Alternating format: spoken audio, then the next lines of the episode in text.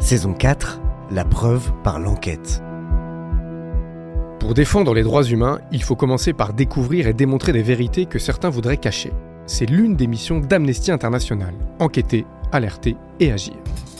Vente d'armes françaises au Yémen, vidéosurveillance dans les rues de New York ou la tristement célèbre prison de Sadnaya en Syrie, dans cette saison, on embarque aux côtés de ces enquêteurs et enquêtrices qui luttent contre l'impunité et dont le travail est digne des plus grands polars. Un voyage au cœur de l'investigation. Première escale, le Yémen. La preuve par l'enquête. Épisode 1. Yémen, des armes dans la nature.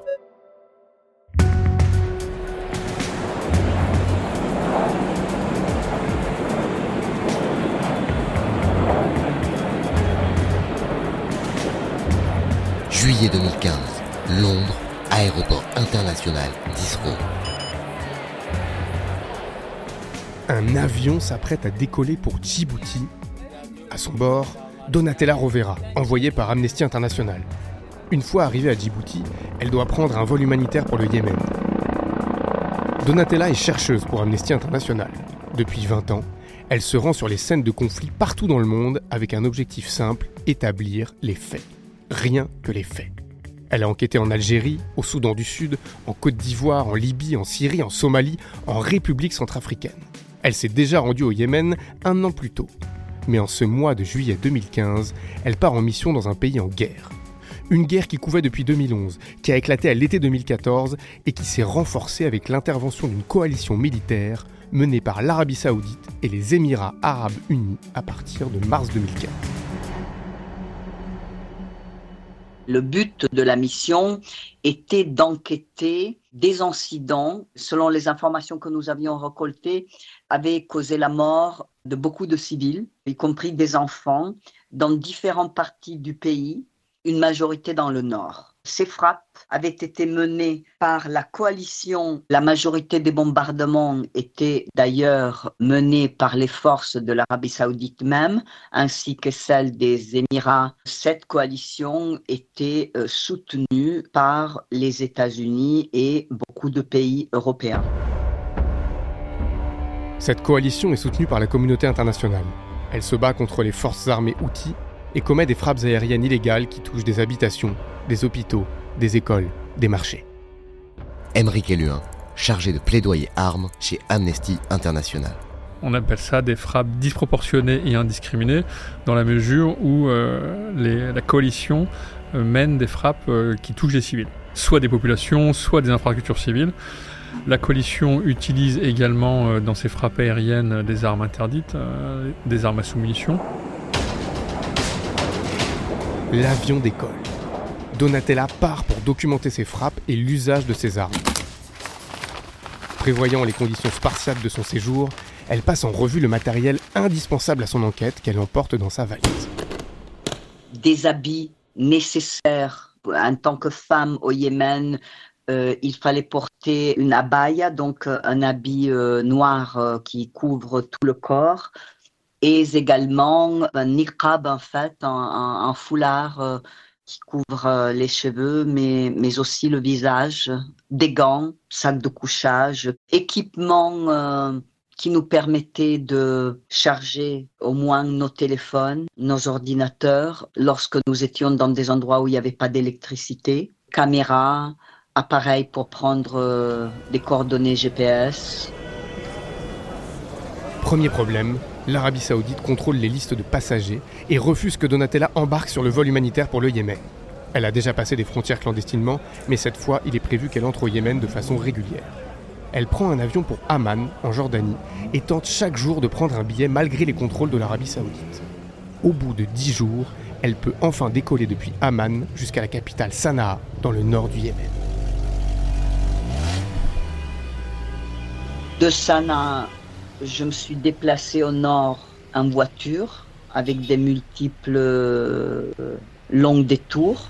Donatella reste prudente. Pour aller au nord, elle doit passer des lignes de front contrôlées par des milices. Elle roule sur des chemins non balisés dans un pays défiguré par la guerre.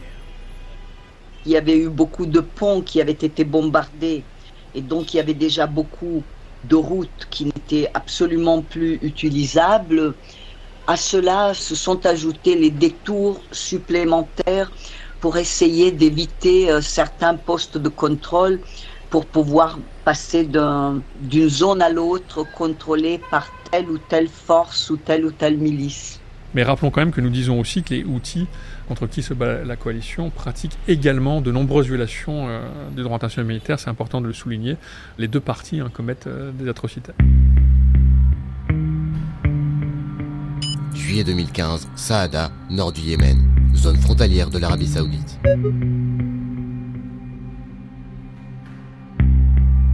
Donatella a un mois pour documenter les crimes de guerre. Elle installe son camp de base.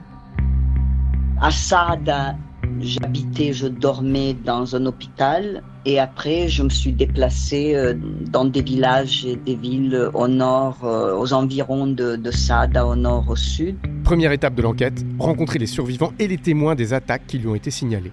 Un long travail de recoupage d'informations et de témoignages commence alors le fait de se rendre dans, dans, ces différents endroits, chercher des survivants, des parents, des membres des familles de ceux qui avaient été tués, ceux qui ont été blessés parfois n'étaient pas là où les attaques s'étaient produites, mais étaient dans des hôpitaux dans différentes villes. Donc il fallait aller les chercher là où ils étaient. Dans la plupart de, cas, on a pu retrouver aussi bien des témoins qui n'avaient eux rien à voir avec les incidents, mais qui les avaient vus, ainsi que des blessés ainsi que des membres euh, de, la famille de ceux qui avaient été tués dans ces, dans ces attaques. Donc ça, c'était très important pour la récolte de témoignages. Donatella se présente toujours comme une chercheuse d'Amnesty International. Elle n'est pas en mesure d'apporter une aide matérielle aux victimes, ni de leur assurer que justice sera faite, mais elle les assure que leurs témoignages sont importants pour lutter contre l'impunité de la coalition. Certains donnent leur nom, d'autres témoignent à visage découvert face à la caméra de Donatella, d'autres encore veulent rester anonymes par peur de représailles. L'essentiel, c'était d'obtenir autant de détails possibles. À quelle heure, comment, qu'est-ce qui s'était passé exactement, où est-ce qu'ils se trouvaient eux au moment où euh, la frappe a eu lieu, car cela nous permet aussi d'établir euh, est-ce que de où ils étaient, ils avaient effectivement pu voir ce qu'ils nous racontaient, par exemple. Qu'est-ce qu'ils étaient en train de faire, euh, qu'est-ce qui s'était produit dans l'immédiat après, euh, après le, bombardement. Donc, qu'est-ce qui s'était passé Où est-ce qu'ils s'étaient rendus Qu'est-ce qu'ils avaient vu exactement On a pu vérifier la description de ce que eux nous ont raconté avoir vécu, des blessures qu'ils nous ont raconté avoir subies, avec euh, les témoignages de ceux qui les ont soignés, donc des médecins à l'hôpital, euh, éventuellement des certificats médicaux qui existaient pour certains d'entre eux dans certains cas. Tout cela, je l'ai confronté avec ce que nous, nous avons pu voir sur le terrain. Donc, est-ce que la description de la frappe et de ce que ce, bombardement avait causé collait avec ce que nous voyons, la destruction euh, totale ou en partie de la maison par exemple, avec les restes des, des munitions que nous avons pu trouver. Novembre 2022, Paris, siège d'Amnesty International France. Huit ans après le début du conflit, les frappes aériennes de la coalition ont fait près de 9000 morts et 10 000 blessés. Pour Embrick Eluin d'Amnesty France, ces huit années permettent d'avoir une vue d'ensemble sur la stratégie militaire de la coalition.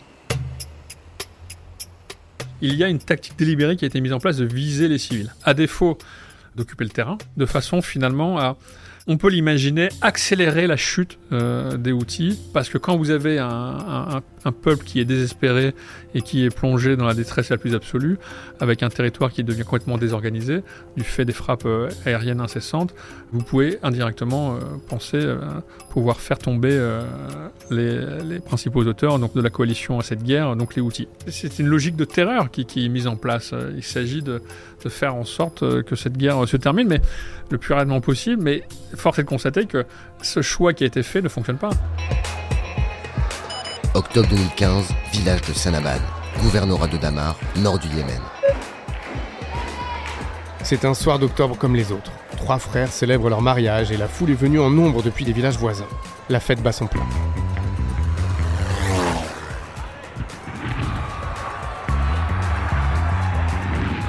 Soudain, deux avions de chasse obscurcissent le ciel.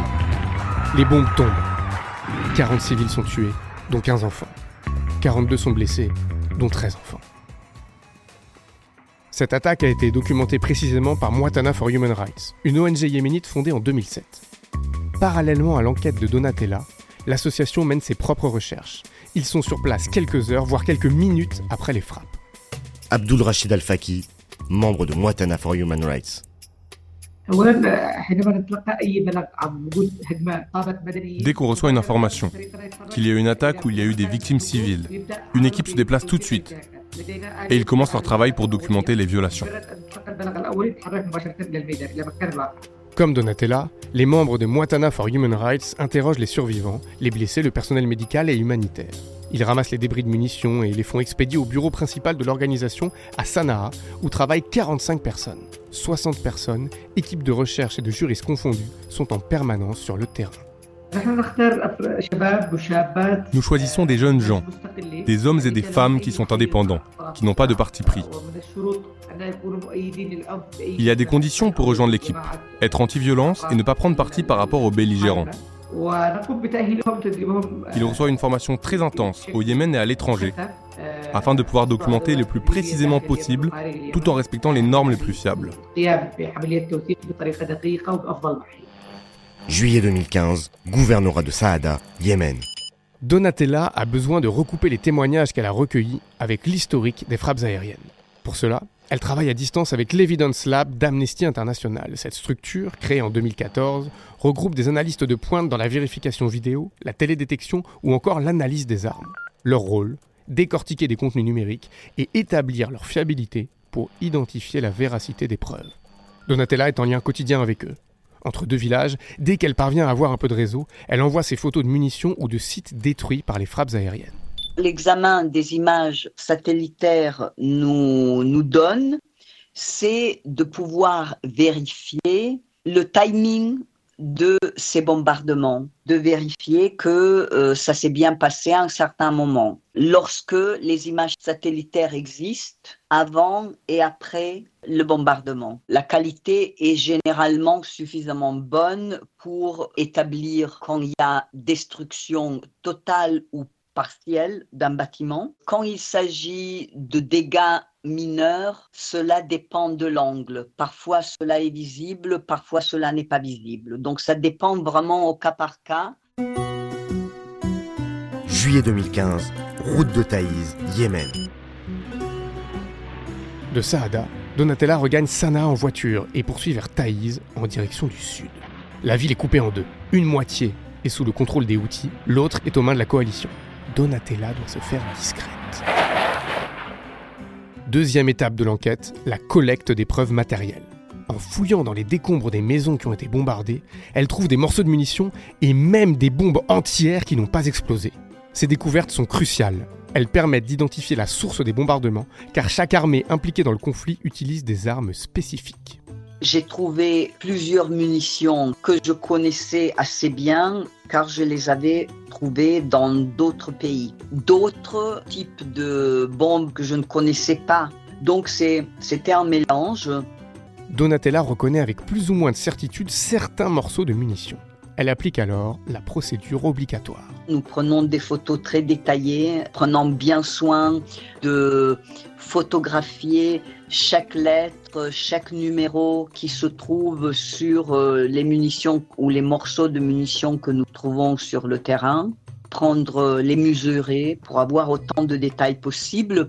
Et nous soumettons tout cela à différents experts d'armement.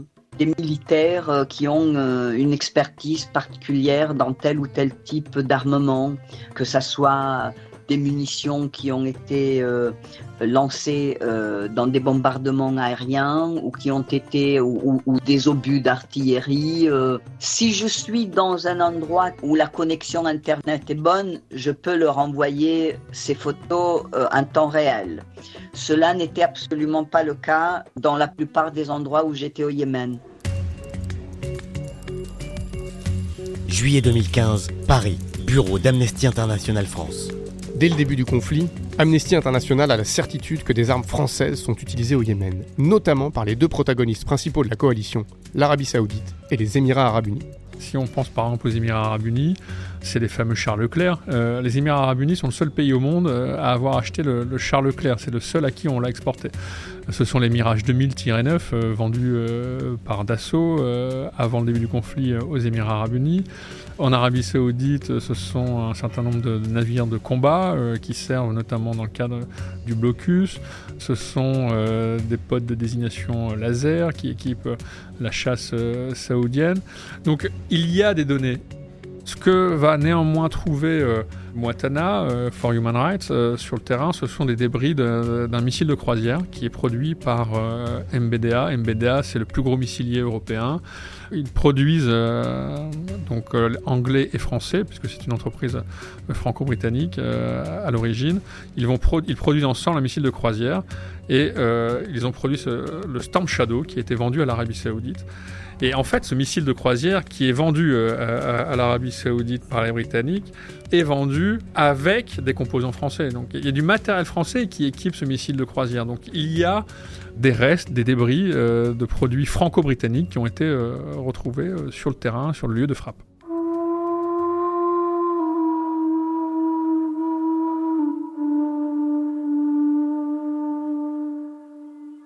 Depuis le début du conflit, l'ONG a recueilli des preuves sur plus d'une centaine d'attaques contre des civils. Abdul Rachid Al-Fakir rappelle qu'elle touche toujours des populations innocentes. Ils ont touché une très très grande salle, ainsi que des usines à Taïz, à Saada. C'était une salle de réception pour les enterrements, et un bus scolaire à Saada également. Et autre exemple, c'est une maison qui a été frappée à Taïz. Juillet 2015, route de Sanaa, Yémen. La mission de Donatella touche à sa fin.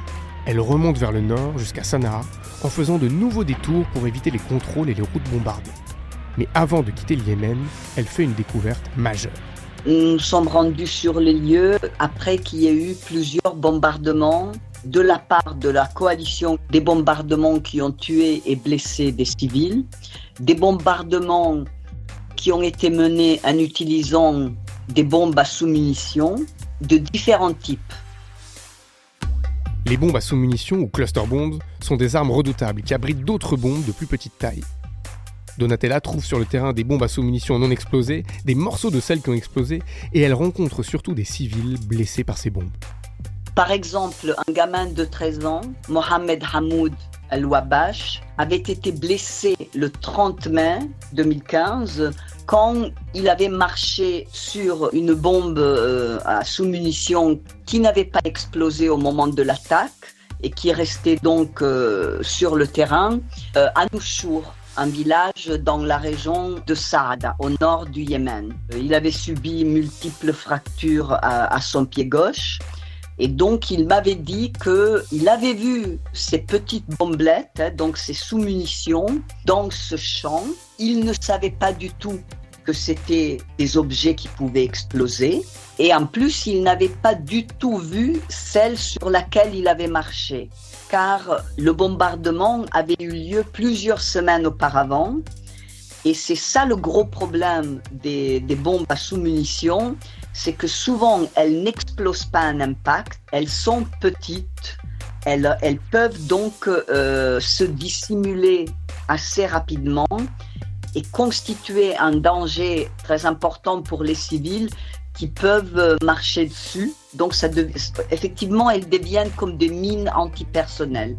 Et c'est exactement ce qui s'était passé avec ce gamin. Avec l'appui de l'Evidence Lab, Donatella se rend compte qu'elle est face à deux types de cluster bombs. Des bombes à sous-munitions qui avaient été vendues par les États-Unis à l'Arabie saoudite plusieurs années auparavant et qui avaient été utilisées à ce moment-là, en 2015, mais aussi des bombes à sous-munitions américaines qui étaient euh, beaucoup plus nouvelles. Un type de, de bombe qui s'appelle SBU 105, qui avait été utilisé pour la toute première fois en Irak en 2003, mais qui avait été généralement très peu utilisé. Au Yémen, on ne l'avait jamais vu. C'était la première fois.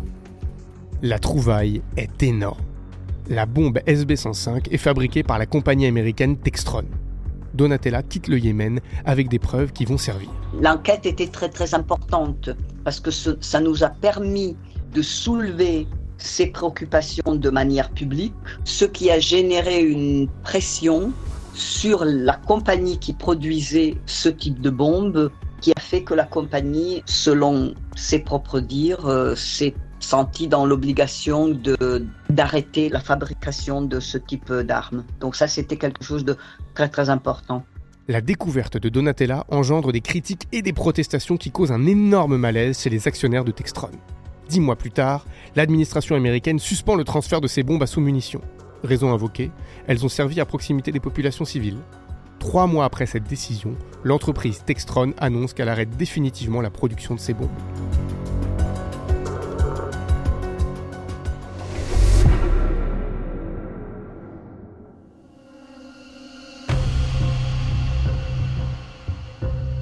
Avril 2019, Paris. C'est une note classée confidentielle défense qui relance la polémique sur les ventes d'armes françaises à l'Arabie saoudite. Un rapport de 15 pages daté du 25 septembre 2018, publié par le site Disclose et repris par Mediapart. Il révèle que des armes françaises vendues à l'Arabie saoudite et aux Émirats arabes unis sont utilisées au Yémen sur le champ de bataille. Le Media Disclose, euh, en avril 2019, euh, révèle euh, des informations, des documents confidentiels défense produits par le ministère des Armées qui révèlent largement l'implication d'armes françaises dans le cadre du conflit au Yémen. Ces révélations font l'effet d'une bombe, d'autant que les chiffres sont précis. La coalition a bombardé 1140 sites de production agricole, 659 fermes, 218 marchés alimentaires, 91 sites d'approvisionnement en eau potable et 222 bateaux de pêche ont été détruits. Les canons César, les chars Leclerc, des avions français et des navires français ont participé aux attaques contre les civils. Tout d'un coup, il y a une prise de conscience. Il y a des documents officiels du gouvernement qui attestent que des armes françaises sont déployées. Donc vous nous avez menti. Depuis 2018, on a un gouvernement, des ministres qui sont allés au feu euh, devant les médias pour expliquer que non, ce- on ne vend pas tant d'armes que ça à l'Arabie saoudite, les armes ne sont pas utilisées sur le territoire yéménite, les armes ce sont que des armes défensives. Amnesty International relaie ces révélations à l'échelle mondiale et s'engage pour que les journalistes de Disclose ne soient plus poursuivis pour violation du secret défense.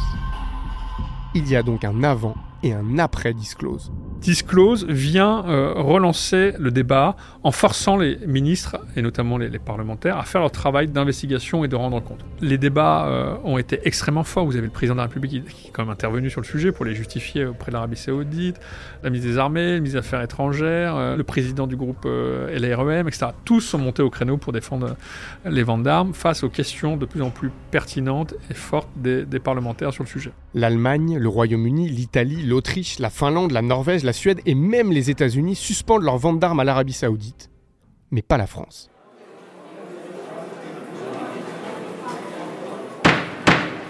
Décembre 2019, La Haye, Pays-Bas, Cour pénale internationale. En décembre 2019, nouveau rebondissement. Amnesty saisit la Cour pénale internationale avec d'autres ONG, dont le Centre européen pour les droits constitutionnels et humains, qui est à l'origine de l'idée. on arrive à un moment où on a collecté énormément d'informations. De plus en plus, on se rapproche d'une preuve euh, véritable. C'est-à-dire qu'on a, on a les éléments, on a le contexte, on a le qui, le quoi, le comment, pourquoi faire. Donc à partir du moment où vous cochez toutes ces cases-là, vous vous approchez d'un dossier de plus en plus solide qui incitera euh, le, procureur de la CPI, éventuellement dans, dans ce cas-ci, à euh, aller au-delà de l'enquête, euh, de l'examen préliminaire et en- ouvrir ensuite une enquête. Juin 2022, Tribunal de Paris. Plusieurs ONG de défense des droits de l'homme portent plainte en France contre trois entreprises ayant armé cette coalition. Elles accusent Dassault, Thales et MBDA France d'avoir vendu du matériel ayant servi à tuer des civils et d'être ainsi complices de crimes contre l'humanité et de crimes de guerre. Dassault est accusé d'avoir vendu des avions Mirage, MBDA France d'avoir fourni des missiles et Thales un système de guidage de missiles. Trois ONG, dont Moitana for Human Rights, sont parties civiles. Après l'enquête de Donatella, une nouvelle enquête commence. Cette fois-ci, elle est judiciaire et a pour but de décider qui est responsable des crimes de guerre au Yémen. Est-ce l'État ou les entreprises d'armement? En France, l'exportation d'armement euh, est interdite. Il faut demander une autorisation pour exporter, pour avoir le droit d'exporter, et euh, cette autorisation est délivrée par le Premier ministre. Donc c'est le Premier ministre, chef du gouvernement, euh, qui euh, est responsable lorsqu'il délivre une licence d'exportation à un industriel pour qu'il puisse euh, exporter à, l'Arabie saoudite. C'est le premier qui est responsable et donc l'État français a une responsabilité. Les entreprises ont une responsabilité. Elles ont une responsabilité qui est de s'assurer que leurs biens qu'elles vendent ne servent pas à commettre des violations graves des droits humains ou du droit international humanitaire. Et du reste, dans le cadre des conflits armés, tous les industriels euh, ont la responsabilité de faire respecter ce droit international humanitaire. L'enjeu de cette plainte, c'est de montrer une bonne fois pour toutes que les entreprises, finalement, euh, qui sont aujourd'hui euh, présumées euh, complices, présumées responsables, puissent se voir reconnues comme étant euh, réellement complices et avoir une responsabilité pénale euh, dans la réalisation des crimes commis. 2023. L'enquête de Donatella est terminée depuis de longues années. Les révélations de Disclose ont eu lieu il y a un petit moment déjà. Le conflit au Yémen dure encore. Une procédure est en cours à la CPI de l'AE. Une autre implique les entreprises d'armement françaises au tribunal de Paris. Montana for Human Rights continue son action sur le terrain. Amnesty International soutient toutes ces actions et lutte à leur côté pour une victoire commune qui marquerait la fin de l'impunité. Aujourd'hui, ma seule inquiétude, c'est que avec euh, le contexte sécuritaire que l'on connaît aujourd'hui, on ne parle plus euh, de vente d'armes et de rendre compte de ces ventes d'armes, mais que l'on parle uniquement de base industrielle de défense, euh, d'autonomie de défense, mais que l'on ne parle pas de conséquences des ventes d'armes. Et c'est là aujourd'hui qu'est l'enjeu, c'est à qui on fournit des armes, pourquoi faire, et qu'on s'assure que ces armes ne disparaissent pas dans la nature après. On travaille face à énormément de souffrances et de tragédies. Ce n'est pas humainement possible, ce n'est pas une chose simple, mais ce qui nous motive, c'est d'aider les nôtres, d'aider les gens. Et on essaie de protéger le plus grand nombre possible de Yéménites.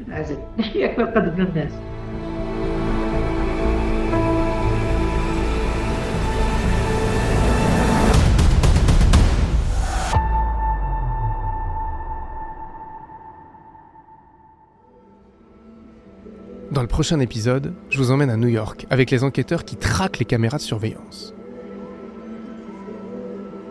We Made It, un podcast d'Amnesty International, écrit et présenté par Tanguy Bloom, réalisation Lucie Lossel, musique originale Enfant Sauvage, production Christophe Paillet pour Sonic, le studio. Si vous avez aimé cet épisode, n'hésitez pas à le dire et mettez des étoiles, un commentaire sur votre appli préférée.